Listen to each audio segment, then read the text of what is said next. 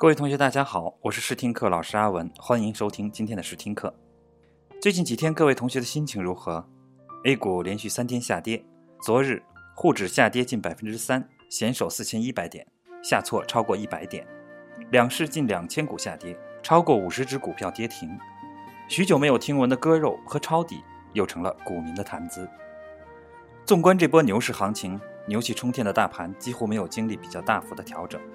五月五号。A 股大盘单边下挫，沪指单日下杀一百八十一点，跌幅百分之四点零六。五月六日，大盘冲高回落，盘中又一度失守四千二百点，全天振幅达百分之四点四。而五月七日，A 股沪指四千二百点彻底失守，跑步入场的新股民却沦为了接盘侠，本想进来数钱，却没成想一入市就开始飙泪。与大盘和个股涨至一定高位时风险大于机会不同。当大盘和个股跌至一定低位时，则是机会大于风险，因此及时抓住股市大跌之后的反弹初期的投资机会，对于在充满变数的股市里取得投资成功格外重要。那么，如何把握反弹初期的机会呢？行情一旦进入反弹阶段，投资者首先要确保反弹初期账户持有足够多的筹码，切不可因挂空档而踏空，造成操作上的被动。在反弹初期，普通投资者持有多少仓位才正确？简而言之，就是要因点而定，因人而异。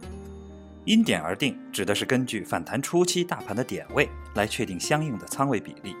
比如，某投资者以上证指数两千点作为反弹初期的中间点位，确定此时的仓位为百分之五十，那么该投资者只要以此中间点位作为参照，采取每涨若干点。就减仓或每跌若干点就增仓的方式来确定不同点位的持仓比例即可。因人而异，指的是从不同投资者的操作风格和风险承受能力出发，调整反弹初期的具体仓位。大致可分为三种情况：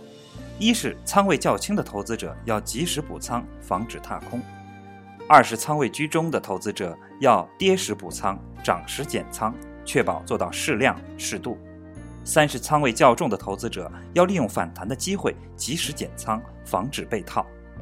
值得注意的是，按照上述方法确定反弹初期的持仓比例时，一定要有主心骨，确定合理的仓位比例和增减方式，不要被行情涨跌和多数人的判断趋向所干扰，影响实际操作。尤其是不要走极端，不挂空档。这一点在反弹初期的仓位控制中显得非常重要。在反弹初期的操作中，选股与控仓都非常重要。如果只有好的仓位控制，没有好的品种选择，同样难以达到理想的操作收益。在品种选择中，不少投资者都有着弃弱则强的习惯，认为只有这样选股才能在反弹初期的操作中跑赢指数，但实际上并非如此。我们来看一个案例：二零零八年十月，大盘见底一千六百六十四点前后。我们对当时表现最抢眼的强势股进行了跟踪分析。二零零八年十月二十八日，上证指数见底一千六百六十四点前一日，沪深股市率先涨停的股票共有七只。然而，这些率先涨停的股票在十月二十八日至二零零九年八月四日这一波反弹行情中的表现并不十分出众。在此期间，两市可比股票共有一千五百五十六只，上述七股平均排名只有一千零九十六名。处于后三分之一梯队。统计结果说明，率先涨停的股票在接下来的反弹初期里不一定是最强势的品种，因此，投资者在反弹初期的选股中没有必要去冒风险追击涨停，参与所谓强势股的跟风操作。对于反弹初期的正确选股原则是，只需在长线关注的熟悉品种里精心选择，仔细挖掘其中的潜力股即可。具体包括两个方面：一。是逢低买入熟悉品种，方法是先检查账户，清点股票，看看持有哪些品种，再计算这些股票的阶段涨跌幅。一般将阶段涨幅最大者或阶段跌幅最小者作为拟卖对象，将阶段涨幅最小者或阶段跌幅最大者作为待买对象。在此基础上，一旦发现委托卖出的股票已经成交，账户里已经有足够的资金时，即可利用腾出的资金进行逢低买入。当然，在实际交易中，可采取一些行之有效的操作方法，比如将确定的待买品种放入自选股里进行动态跟踪，一旦出现调整到位或急跌情形时，即可迅速买入，达到低吸的目的。二是及时做好组合搭配。投资者在反弹初期的操作中，也要坚持组合搭配的操作原则，包括不同市场股票的搭配，深圳市场和上海市场的股票，主板和中小板、创业板市场的股票等等。投资者可根据各自实际操作风格等，分别适量买入并持有不同行业的股票搭配，金融、钢铁、航空、电力、基建等。投资者在品种选择时，也要注意分散配置，适量买入。不同价位的股票搭配，除了要充分考虑不同品种内在估值外，还要有意识地分别买入不同价位的股票，做到不同价位股票之间的有机配置。仓位和品种确定后，接下来的操作策略主要有两种：一是耐心持股，长线投资。对于绝大多数投资者来说，此类做法显得比较稳妥。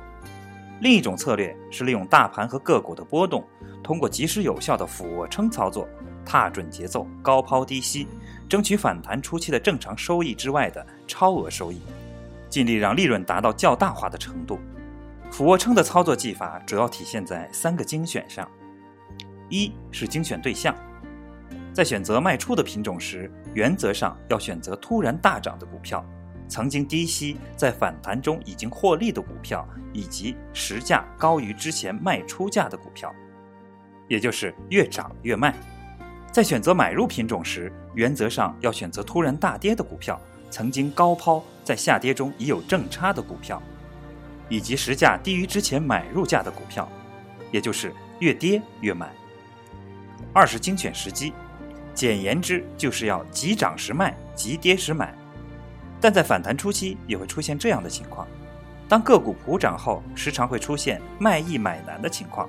即每次卖出非常容易，但很难以正差的价格买回来。一旦出现这种情况，一定要注意卖前谨慎抉择，卖后及时接回。只要确保按计划有正差能接回即可。尤其需要注意的是，既不要指望买的最低，卖的最高，又要严格按计划的价格做到该买则买。该卖则卖，防止错失机会，铸成大错。三是精选价格，反弹初期进行的俯卧撑操作的目的是通过正差操作扩大投资收益，因此确保每次卖出都比之前的买入价格要高，每次买入都比之前的卖出价格要低，也是进行俯卧撑操作的一大关键。只有当股价严重偏高、卖出机会难得、持有风险较大时，才可以比原卖出价更低的价格反差卖出。当股价严重超跌，买入的风险较小、机会较大时，才可以比原卖出价更高的价格反差买入。当然，应该尽量控制这样的反向操作，否则就会导致追涨杀跌的次数增加，最终出现不赚反亏的窘境。总之，行情一旦进入反弹阶段，尤其是反弹初期，投资者只要不挂空档，确保持有足够数量的筹码，不跟风跑，低吸并耐心持有精心选择的潜力股，通过交易对象、时机和价格的正确选择，巧妙运用俯卧撑的独特技法，踏准节奏，高抛低吸，就能把握反弹初期的投资机会，取得反弹初期的理想收益。作为股市小白，还有一些进入了股市几年的股民，有个问题一直没有想明白：为什么股市大跌之后，我们的大脑明明知道股票价格非常便宜，但是我们就是迟迟不能出手买入呢？这种现象只有一个解释：大跌之后的恐惧心理，不敢买入，这是人类的本能反应。要想成为战胜市场的投资大师，你必须首先战胜自己。不知道学习了今天的课程之后。你有没有收获呢？好了，今天我们的课就上到这里，下堂课见。